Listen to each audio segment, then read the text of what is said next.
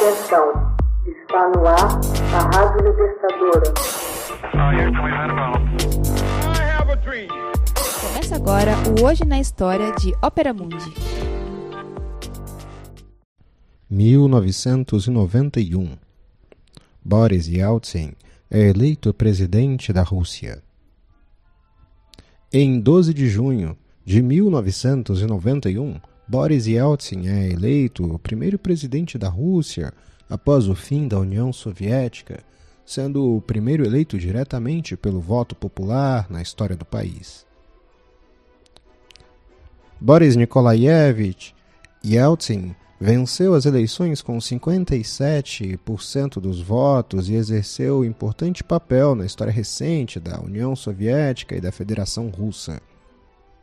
Durante seu governo, Boris tomou medidas drásticas que causaram reações de admiração e repulsa até os dias atuais. Por ter assumido a liderança da Rússia durante a transição do socialismo para o capitalismo, ele é considerado por muitos russos culpado pelo declínio do país que antes era uma superpotência. Outros se lembram do ex-presidente por ter desafiado o sistema monopartidário soviético.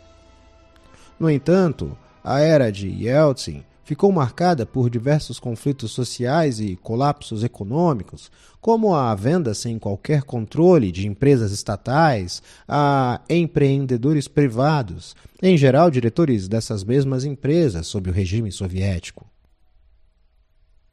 Ainda que respeitado pela oligarquia que rapidamente se formou, as ações apresentadas por sua gestão foram pouco admiradas por seu povo, em geral, por causar crises, fome, corrupção, venda de estatais, desemprego, inflação, aumento da desigualdade social e desfazer boa parte dos progressos econômicos realizados anteriormente.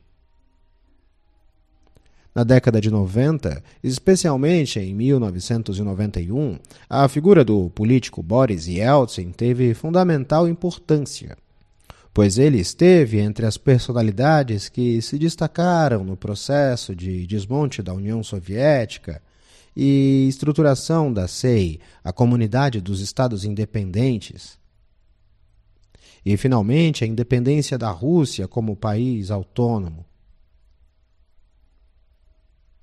Não somente por sua ação cinematográfica, subindo nos tanques e incitando a população à resistência, mas por sua determinação em realmente encerrar o ciclo soviético da história russa e mudar os rumos daquela instituição que mudou e alterou o século XX. Eleito concorrendo com o popstar do entreguismo Mikhail Gorbachev, Yeltsin ficaria no poder até anunciar sua própria renúncia no Réveillon de 1999.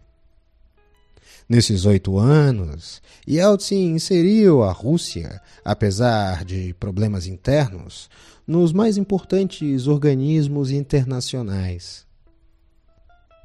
Em 1996, no mesmo ano em que foi reeleito presidente, Yeltsin ordenou o bombardeio do parlamento do país, a mesma construção que cinco anos antes havia sido o local que serviu de trampolim para sua carreira política. Esse bombardeio demonstrou tanto para a sociedade russa quanto para a comunidade internacional que a democracia da ex-União Soviética estava muito mais no papel que nas práticas reais e diárias de seus governantes. Além disso, a trajetória do mandatário ficou marcada pelo caso das privatizações do gigantesco patrimônio público russo-soviético, que após sete décadas foi vendido por valores irrisórios e com grandes vantagens para aqueles que participavam dos círculos mais próximos de Yeltsin e de outros importantes políticos russos.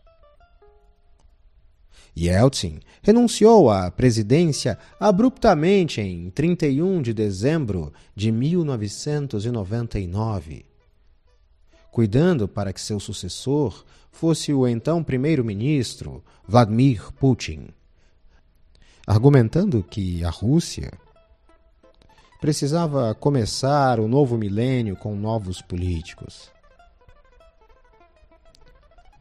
Pouco depois que Putin foi reeleito, em março do ano seguinte, Yeltsin anunciou sua aposentadoria e teve direito à imunidade, ao recebimento de pensão e ao benefício vitalício, à residência e a utilizar carros e guarda-costas, não ser interrogado e não ter suas propriedades sob investigação.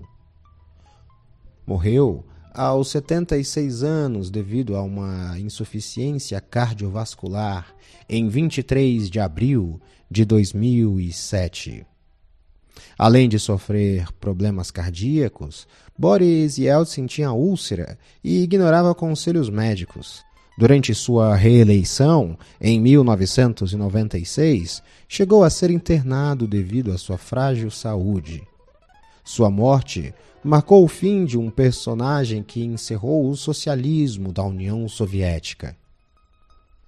Hoje na História é uma produção de Ópera Mundi, com revisão de Fernanda Forgerini, edição de áudio de Laila Manuelle, na narração e animação eu mesmo, José Igor. Você já fez uma assinatura solidária de Ópera Mundi? Fortaleça a imprensa independente. Acesse www.operamundi.com.br/apoio. São muitas opções. Você também pode fazer um Pix usando a chave apoie.operamundi.com.br. Obrigada!